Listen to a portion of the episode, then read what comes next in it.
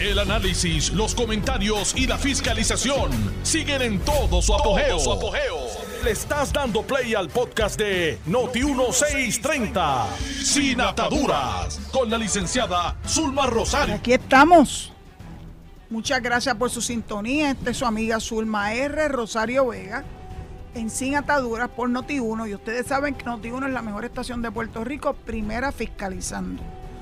Ah, ayer tuve, tuve un, un revolú de reacciones en mi cuenta de Twitter sobre una molestia que me expresó uno de mis seguidores eh, con relación a que ya el tema de, de las mareas en el barrio Jobo, en Salinas ya estaba cansado. Y que yo lo estaba cansando. Y yo no quiero que se canse. Porque es una persona que yo entendí que merecía, no solamente que le agradecí que me estuviera siguiendo, sino que yo también lo estoy siguiendo. Y cuando yo sigo a alguien en Twitter y yo no, yo no sigo a todo el mundo, observen, yo tengo que evaluar cómo esa persona ha estado comportándose en Twitter. No quiere decir que esté completamente de acuerdo, ¿verdad?, con sus expresiones. Yo de verdad que agradezco que tenga una diversidad grande de seguidores eh, en este programa y a través de mi cuenta de Twitter. Pero como a veces está de moda el que uno haga encuestas, yo no hice una encuesta, ¿verdad?, científica, sino meramente lancé eh, al, ¿verdad? al ruedo si la gente ya estaban cansada de que yo estuviera hablando del el crimen ambiental que se ha estado dando hace décadas en el área de las mareas en la Bahía Jobos en Salinas, o si querían que yo siguiera hablando del tema. Pues mira, salvo una persona, el que hizo el planteamiento, todos los demás dijeron que siguiera. ¿Por qué? Porque ese es un tema que no termina hoy ni terminó ayer. Y no va a terminar mañana tampoco. La semana que viene hay tres días corridos de, de vistas públicas. Y yo quisiera que esas vistas públicas se transmitieran para que nosotros, el pueblo, pudiéramos ver de primera mano, sin intermediarios, sin personas que quieran hacer su particular o expresar su particular sesgo en cuanto a lo que se está, ¿verdad?, relatando en la Cámara de Representantes, en la Comisión de Recursos Naturales que preside el representante Santiago. Eh, pues yo voy a estar pendiente, yo de verdad que lo siento, siento no complacer a la persona, única persona, eh, que se siente que ya está hastiado, aunque esa no fue la palabra que utilizó, pero yo lo puedo, yo lo puedo entender, yo lo puedo corregir de que yo siga abordando el tema de eh, las mareas del barrio Jobo, en Salinas. Y es que cada vez suele más y más información. Ayer Quique iba a entrevistar a varias personas del Partido Popular. Lamentablemente no pude escuchar eh, la totalidad de su programa y se quedó en el tintero una pregunta que era si la Cámara de Representantes iba a citar a la doctora Carmen Guerrero, quien fue secretaria de Recursos Naturales en el cuatrienio del 2013 al 2016. No sé si finalmente eh, Quique pudo hacerle la pregunta a Tatito Hernández, más no sé ni siquiera si Tatito estuvo en el programa de Quique ayer, eh, pude escuchar a los primeros. Escuché a Luis Javier, el alcalde de Villalba, y escuché a otras personas que, que sí. Eh, respondieron al llamado de Quique de ser entrevistado. Todavía tengo esa duda. Y la duda es porque en el mero meollo de toda esta situación de las mareas, Carmen Guerrero era la secretaria de Recursos Naturales y como ellos dijeron que iban a citar a Machargo y a Tania Vázquez, pues yo dije, bueno, pues me imagino que estarán también citando a Carmen Guerrero. Todavía no tengo una respuesta a mi pregunta. Y ya yo quisiera que me dijeran el por qué no la han citado, si es que no la han citado, ¿verdad? Porque a lo mejor sí. A lo mejor sí, ¿verdad? Eh, la citaron y yo pues me voy a llenar de júbilo porque uno esperaría que, que la Cámara trate de obtener la mayor información posible de todos los que fueron actores o actrices de este entramado de, de, esa área, de esa área que ha estado desprotegida desde el punto de vista ambiental. Así que lo voy a dejar ahí. Yo me voy a enterar cuando llegue la semana que viene si en efecto está entre las personas citadas o no eh, esta ex secretaria, a quien le tengo un gran aprecio, por cierto. No tengo nada en contra de Carmen Guerrero, al contrario, sé que fue una buena secretaria, pero siempre es bueno saber cuál fue su intervención, si alguna, en este asunto que es de alto interés público.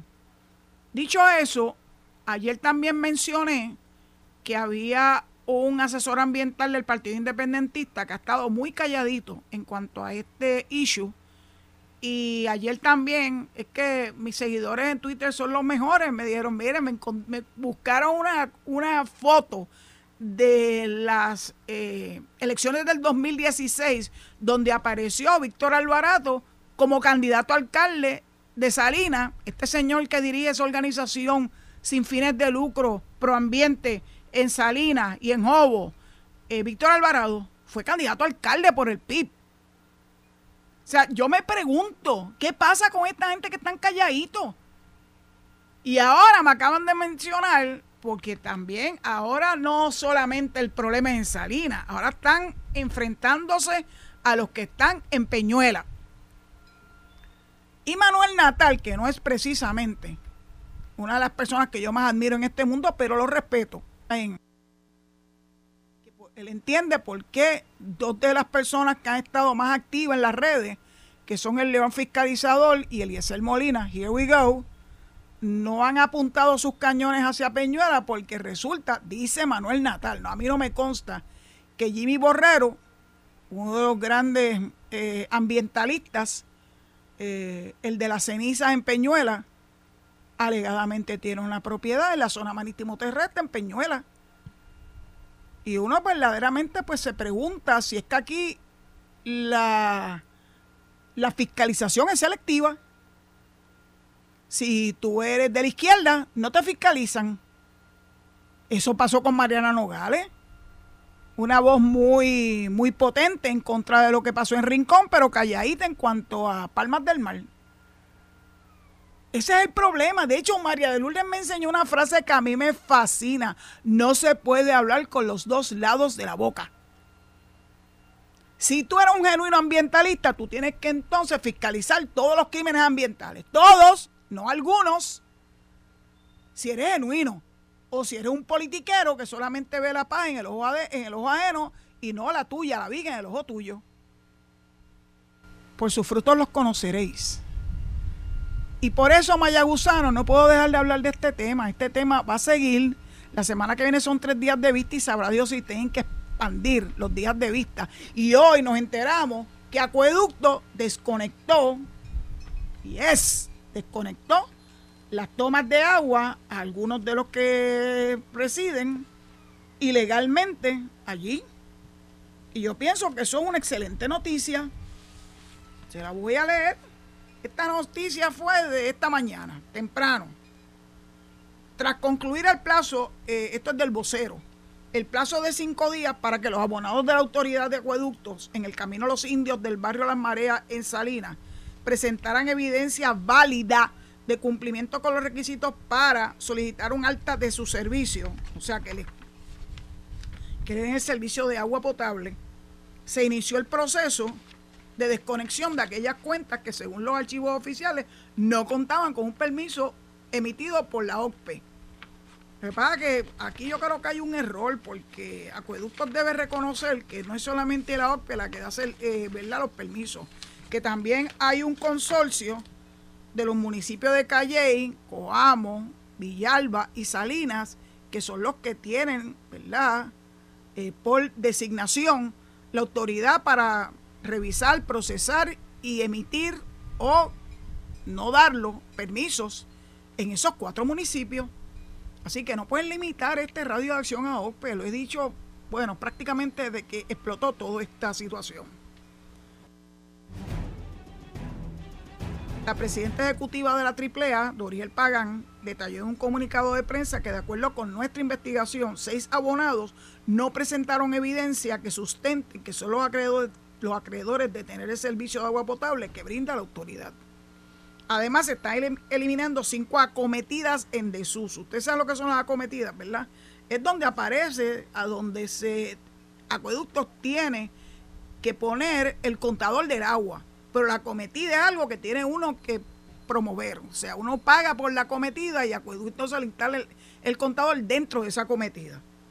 Así que están eliminando cinco acometidas en desuso para los cuales la AAA no cuenta con evidencia de su instalación. O sea, otra instalación nebulosa. Eh, la presidenta de AAA aseguró que en este momento su personal se encuentra en el lugar realizando las desconexiones. Es importante recordarle a la ciudadanía que todo cliente debe cumplir con los requisitos impuestos por la autoridad, además de cualquier otro reglamento aplicable. Hace varios días la AAA había comunicado que las ilegalidades conllevan multas que oscilan entre 255 mil dólares. Pues yo espero que los multen. No solamente que le desconecten el servicio, sino que procedan a resarcir de alguna forma su ilegalidad. No se puede quedar a mediato este proceso. Aquí tiene que haber consecuencias, no solamente la desconexión, sino que hay que llevarlo hasta las últimas consecuencias. Y claro que yo tengo la esperanza y la expectativa de que todos los que de alguna forma, directa o indirecta, se involucraron en esta ilegalidad y en este crimen ambiental, eh, tengan consecuencias. Todo. A mí no me importa si es PNP, si es popular, si es independentista, si es agnóstico, si es ateo, si es lo que quiera hacer. Aquí todo el mundo que ha incumplido con la ley, y son varias las leyes que se nos hemos percatado que se han infringido en esta situación, pues que paguen, que tenga consecuencias. Es lo menos que uno puede esperar. Puerto Rico está deseoso de que aquellos que infrinjan la ley sean sancionados. Y la palabra sanción, yo tengo mi reserva porque sanción también puede ser, búsquenlo en la RAE, en el diccionario, también puede ser aprobación, pero aquí la, el, el concepto de sanción se le ha dado la interpretación de que es un castigo. Así que se lo digo así por si acaso alguien viene y dice y se pone el eguleyo. O quiere ser más papista que el papi y decir, ah, pero dice sanción quiere decir que estás aprobándolo. Así que por si acaso había duda en cuanto a la acepción que estoy utilizando de la palabra sanción, pues hago la aclaración. Porque yo sé que me están, me están, Big Brother is watching me. Y yo no tengo problema. A mí me gusta que estén pendientes de lo que yo digo, se lo agradezco y si digo algo que no es correcto, que me lo digan. Eh, yo no soy perfecta, así que estoy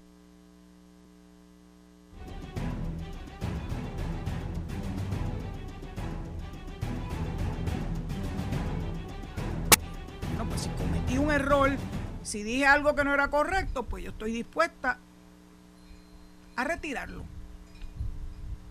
Quiero hablar de otra cosa, pues como ya Mayaguso no está cansado de que yo hable de Salina, pero que se prepare que la semana que viene voy a seguir hablando de Salina. Le voy a dar un respirito de aquí en adelante. El respirito es, no sé si completé aquello que le estaba diciendo de por qué el león fiscalizador, creo que sí que se lo dije, pero se lo voy a repetir. Y Eliezer Morila no le han dado tanta importancia a lo que está pasando en Peñuela y es porque alegadamente Jimmy Borrero, que es la voz cantante en contra del depósito de cenizas en Peñuela, eh, tiene una propiedad allí. Así que bueno, sigan investigando, que esto se pone muy interesante. Vamos a hablar de otra cosa, una cosa que a mí me, me estrujó el corazón, y es la madre dominicana que se llama Eliani Bello Gelabert, de 21 años, que dejó en su car seat a su bebecita en los predios de la residencia de un familiar del padre de esa bebé. Allá está presa, está confinada porque no pudo cumplir con la fianza que le estableció el tribunal. Y ha habido tantas voces solicitando, tantas voces solicitando que el tribunal tenga piedad de esa jovencita y que le permitan una fianza eh, menor para que pueda cumplir eh, algo importante para cualquier persona que está siendo imputada de delito y es que pueda tener una comunicación efectiva con su abogado, que estoy segura que va a ser un abogado de la Sociedad para la Asistencia Legal, porque no tiene la capacidad económica. esta joven la desahuciaron por falta de pago, así que entró en un acto de, verdadera eh, estado de necesidad, se llama en términos legales. Eh, y entonces eso fue lo que parece ser que la conllevó a ella a seguir, eh, ¿verdad? A llevar a su bebé a los predios de la residencia de su familiar, familiar paterno de la niñita. Pues le rebajaron la fianza a un dólar. Y entiendo que con eso pues se logra escarcelarla porque debo explicarle, no es la primera vez, pero hay, hay que recordar a veces, cuál es el propósito de una fianza. La fianza no es un castigo, la fianza no es una multa, la fianza no es una sanción. La fianza es algo que el tribunal tiene la autoridad para imponer para asegurarse que la persona imputada de delito comparezca a su proceso criminal. Mucha gente puede prestar la fianza porque tiene la capacidad económica, otra gente la prestan a través de un fiador y otra gente la presta a través de la oficina de servicios con antelación al juicio. Que un día Quique se preguntó qué hace esa oficina. Bueno, esa oficina fue creada eh, como parte del caso Morales Feliciano, el caso de las cárceles, el caso de las... con la intención de que aquellas personas que estaban sumariados, que estaban abarrotando las instituciones penales, pudieran salir bajo unas circunstancias y unas condiciones a la libre comunidad en lo que se celebraba o se continuaba su proceso penal eh, hasta llegar a juicio. Así que a través de la Oficina de Servicios con, con antelación al juicio es otra de los mecanismos que se tiene para una persona imputada de delito poder permanecer en la libre comunidad hasta que se celebre el resto del proceso penal. Así que entiendo que el juez Rafael Taboa redujo a un peso, que es una fianza eh, nominal, porque tiene que establecer una fianza eh, para que ella pudiera eh, seguir el proceso en la libre comunidad. Este es un caso triste, es un caso que desgarra el corazón de cualquiera. Claro que mucha gente diría, ah, pero ¿por qué no dio esa niñita en adopción? ¿Por qué no la puso en manos de las autoridades? ¿Por qué no la llevó a un hospital? ¿Por qué no la llevó a un cuartel de la policía? Todo eso es factible. Pero uno se pregunta, si esa persona estaba en una situación de desespero total y aparentemente el padre de la criatura estaba desatendiéndose, digo aparentemente porque yo no he escuchado todavía que ese señor haya hecho ninguna expresión con relación a este caso. Sí que sí, claro que sí, que hay, hay, hay que darle a esa persona la oportunidad de defenderse. Bueno, acaban de darle a una persona acusada de asesinato, asesinato de su propia madre. El tribunal, su abogada, ha conseguido que cumpla su sentencia en un hospital psiquiátrico porque tiene una defensa de insanidad. Y los especialistas en salud mental encontraron que eres esquizofrénico y que cuando cometió el crimen no sabía lo que estaba haciendo. Esas cosas ocurren. O sea, es fácil criticar desde afuera, desde, desde las gradas, pero es muy difícil ponerse en los zapatos de las personas que están pasando por esos procesos. Así que me parece extraordinario que Eliani Bello Gelabert pueda continuar ayudando en su defensa a sus abogados desde la libre comunidad, porque no es fácil y si bien es cierto que los abogados eh, pueden ir hasta la institución penal y entrevistarse con sus clientes, créanme que no es igual, no es igual. Que lo diga, ¿se acuerdan de alguien que tuvo por un momento dado a Mariana Nogales de abogada y que cuando iba a visitarla en la cárcel federal, eh, lo que hacía era aprovecharse de Nina Nina Dross. ¿Se acuerdan de Nina Dross? Nina Dross la tiró al medio. Sí, Mariana Nogales, la misma. Corporaciones, eh, dinero, etcétera, etcétera, por un mero olvido. Sí, Pepe. Bueno. Los dejo sabiendo que Elianis por lo menos va a poder ayudar en su defensa a su abogado sin que tengan que recurrir a ir a visitarla en una institución penal. Y antes que entremos a la pausa, que ya estamos a ley de un poquito, quiero hablarle de una noticia positiva. Hay una organización que está eh, procurando que las bahías bioluminiscentes, que antes se le decía de otra forma, la bahía fosforescente, ¿se acuerdan? Ahora ya hablamos de bioluminiscencia y hablamos de, los animalitos que son los que hacen, que están en el agua, que hacen que esas aguas brillen. La de Palguera, pues por el demasiado, eh, por haberse permitido demasiado a los que tienen lanchas de motor y con esa consecuencia de, de agua, mezcla de agua, gasolina y aceite, ha tenido una degradación de la palguera que yo conocí hace muchos años.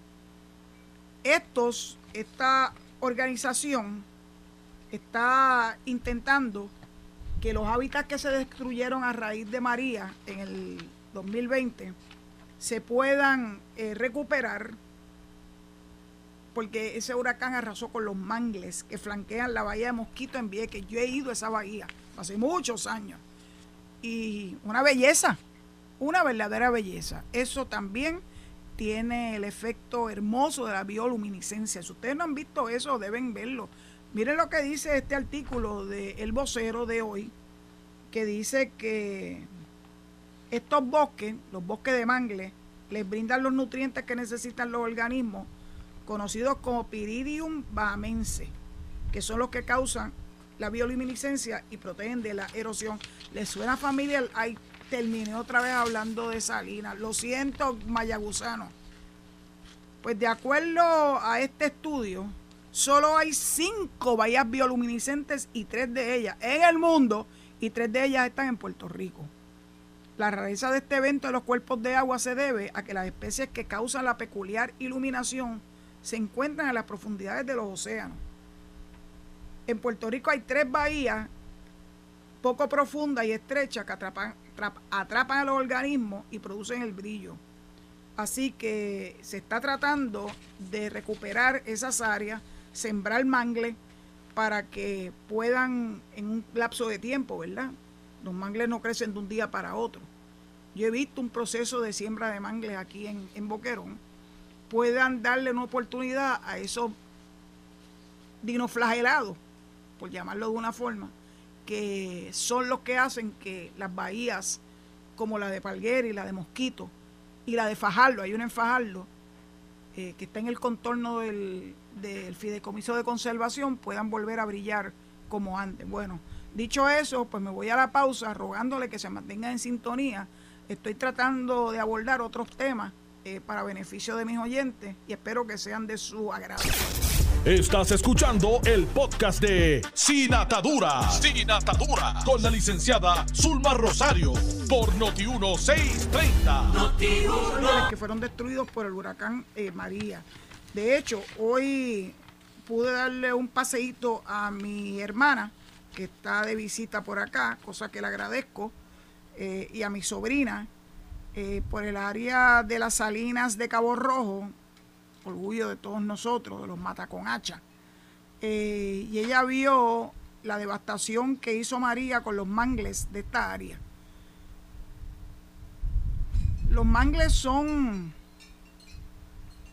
son demasiado importantes para la protección de nuestras costas. Pero es interesante porque yo recuerdo de niña, cuando pasábamos por el puente de la Constitución, los que viven allá en el área metropolitana saben y los que vivieron esta época, el puente de la Constitución eh, está al lado de lo que anteriormente fue el vertedero de San Juan.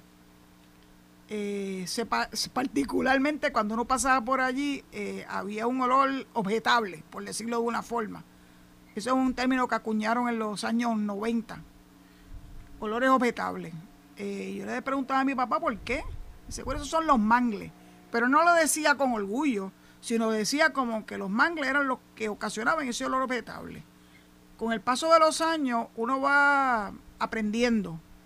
Y recuerdo que cuando pude caminar de, desde el complejo deportivo que administra el municipio de San Juan, hay un, hay un camino eh, cuyo autor por lo menos fue autor eh, en cuanto a la idea, ¿verdad?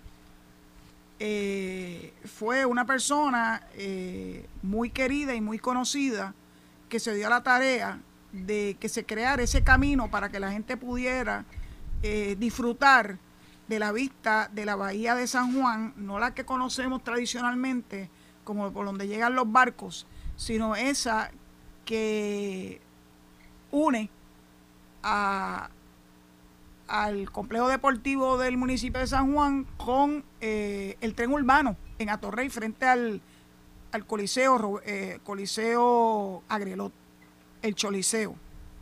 Muchas veces que yo hice esa caminata, es una caminata extraordinaria, el huracán también devastó ese, ese camino, no sé si finalmente está en proceso de recuperación. Eh, la persona que lo, que lo ideó fue de apellido Martí. Eh, de hecho, su esposa era la que estaba a cargo de la fundación eh, para atender a las personas sin hogar, allá en la, en la parada 15 en Santurce. debo decirle y recordarle que aunque yo me siento orgullosa pichichera de Boquerón, yo nací y me crié en San Juan. Así que conozco todo esto de primera, de primer orden, ¿verdad? La Fundación Fondita, Fondita de Jesús. Eh, Gloria Martí. Pues su esposo fue el que ideó esa bahía de San Juan. Estemos hablando de los mangles, o donde quiera que haya mangles, merece que todos conozcamos la importancia de los mismos. Aquí en Boquerón, eh, después del huracán María, eh, una organización de niñas escucha se dedicó a la siembra de matitas de mangle que yo la he ido viendo cómo van creciendo y van, van finalmente cubriendo aquellas áreas que fueron desnudadas por el huracán. Mi hermana se maravilló, como le estaba contando, que allá en la salina hubo una devastación con los mangles que bordean las salinas de Cabo Rojo y que llegan hasta el área del faro de Cabo Rojo. Pero hay que tener fe. Si lo que tenemos que hacer es dedicarnos a ayudar a esa resiembra de mangles para que en un futuro no muy lejano podamos tener mangles que estén saludables, vigorosos y que puedan seguir haciendo su función de barrera de erosión y que nos proteja a todos nosotros los que vivimos en zonas costeras. Porque yo vivo en una zona costera, Boquerón es una zona costera. Así que claro que lo más que yo quisiera es que protegiéramos todas estas áreas. ¿Qué están haciendo ellos? Eh, esta organización de Vieques, pues están, están promoviendo la siembra de 3.000 árboles de mangle para reforestar la bahía. Y eso va a ayudar a rellenar la zona que no puede recuperarse de forma natural por sí sola. Un mangle, sí, puede volver a nacer. Y el proceso es bien interesante, pues tiene como una, una protuberancia que sale del mangle, que sale, que se que cae en el agua y uno ve que eventualmente puede convertirse en un manglecito pequeño y luego un mangle adulto. Pero toma mucho tiempo, así que hay que ayudarlos en ese proceso. Quiero hablar de otro tema para que no se sigan quejando de que estoy hablando de manglares todo el tiempo. Ustedes me lo, ¿verdad? Me permiten que hable de los manglares de Salina y de cualquiera otro porque bueno, es algo que está muy cerca de mi corazón. Miren qué interesante, Puerto Rico registra la cifra más alta de empleo en los sectores de, recreación y alojamiento. Eso es una soberana noticia positiva que necesitamos tanto aquí en nuestro terruño. El negociado de estadísticas laborales de Estados Unidos informó que en Puerto Rico los sectores económicos de recreación y alojamiento reportaron en febrero de este año 84.300 empleos siendo esta la cifra más alta en los registros históricos de empleo y desempleo en el país en esta industria. Yo pienso que es una noticia que vale la pena que la destaquemos con pueblanos. Muchas veces vean todo lo que está pasando con desesperanza. Están pasando cosas buenas en Puerto Rico y debemos darle el crédito y debemos darle el destaque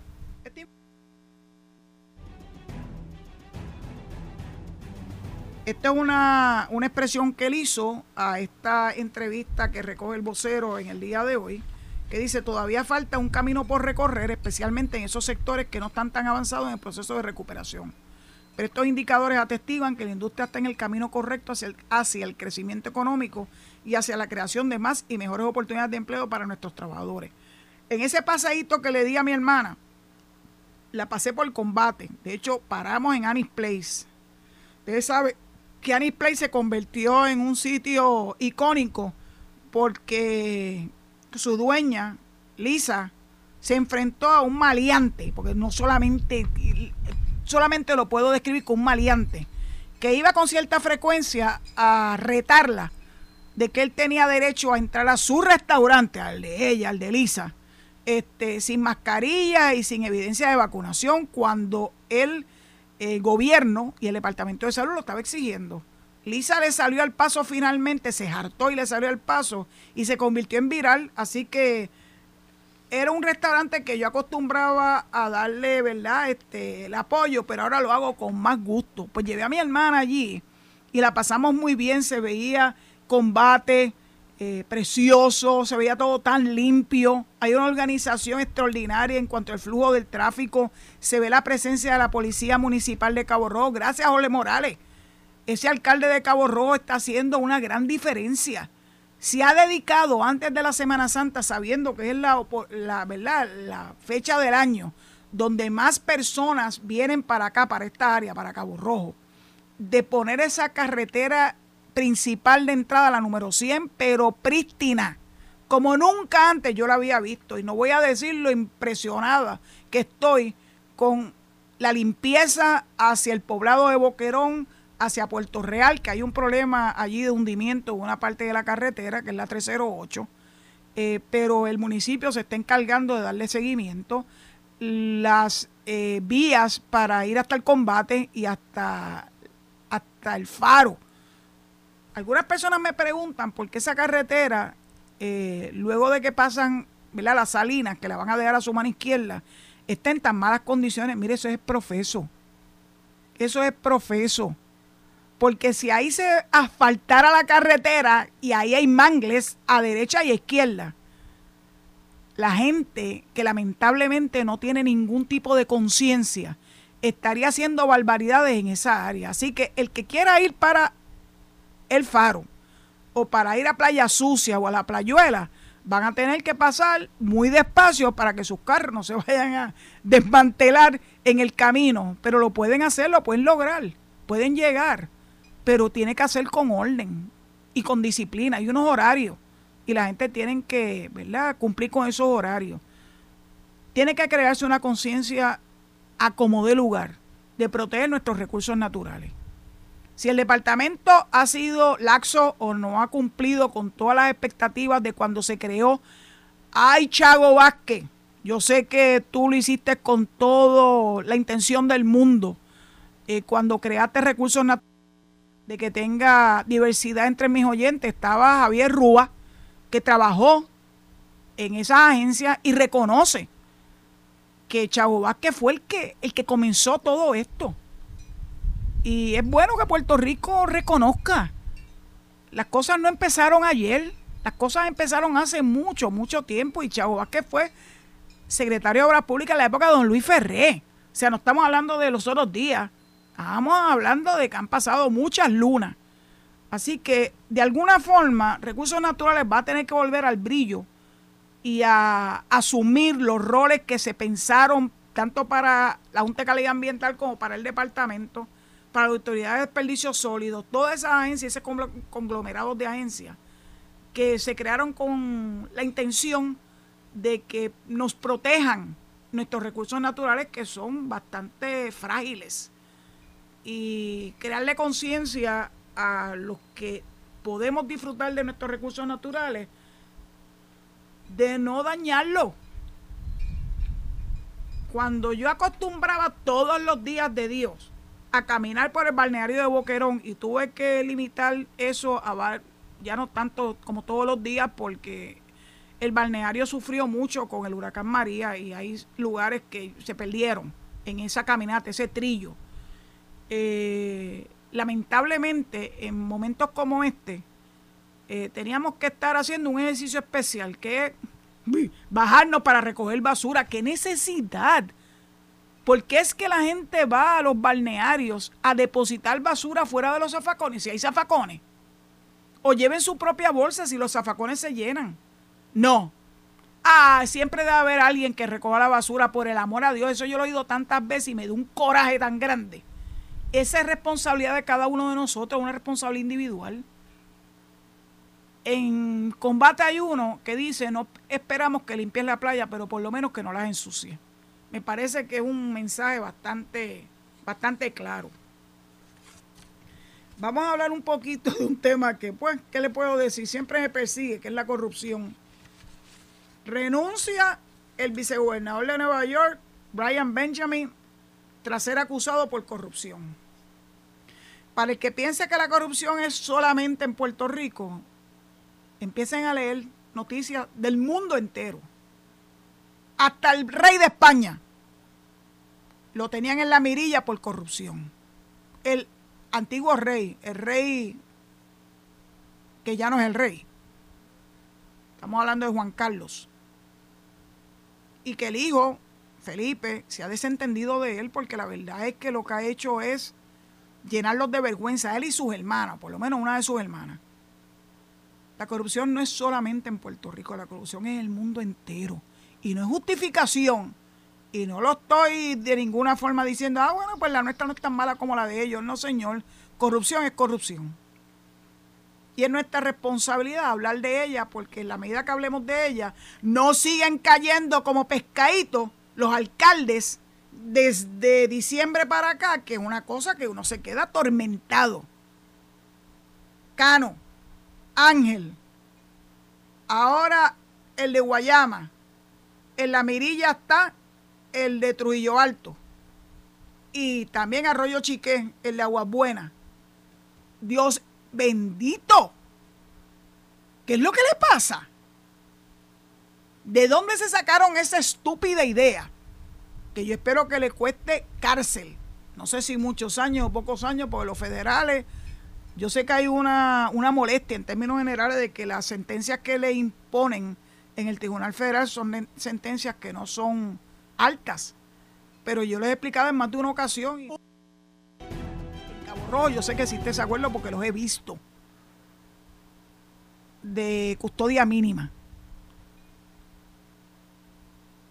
Sí, ayudan. Pero los que tenemos que hacer lo que tenemos que hacer somos nosotros. El confinado que lo mandan a limpiar una carretera, una playa, está feliz porque está fuera de, ese, de esa trancaera que hay dentro de una institución penal, pero uno tendría que esperar a un confinado haga ese trabajo. Si no hay la capacidad económica para pagar empleados, para que hagan ese trabajo todo el tiempo, por lo menos el pueblo tiene que ponerle su parte y no ensuciar. Tan sencillo. No ensucie. Utiliza los recipientes. Tengo una amiga que quiero mucho que me dice Zulma esos que vienen a los balnearios, como el nuestro, van a tener que dejar su licencia de conducir en la entrada y se le va a entregar una, una bolsa. Y si no trae de vuelta la bolsa, no se le entrega la, la licencia de conducir. Habría que ver las cuestiones legales con ese tipo de sugerencias, pero no es mala.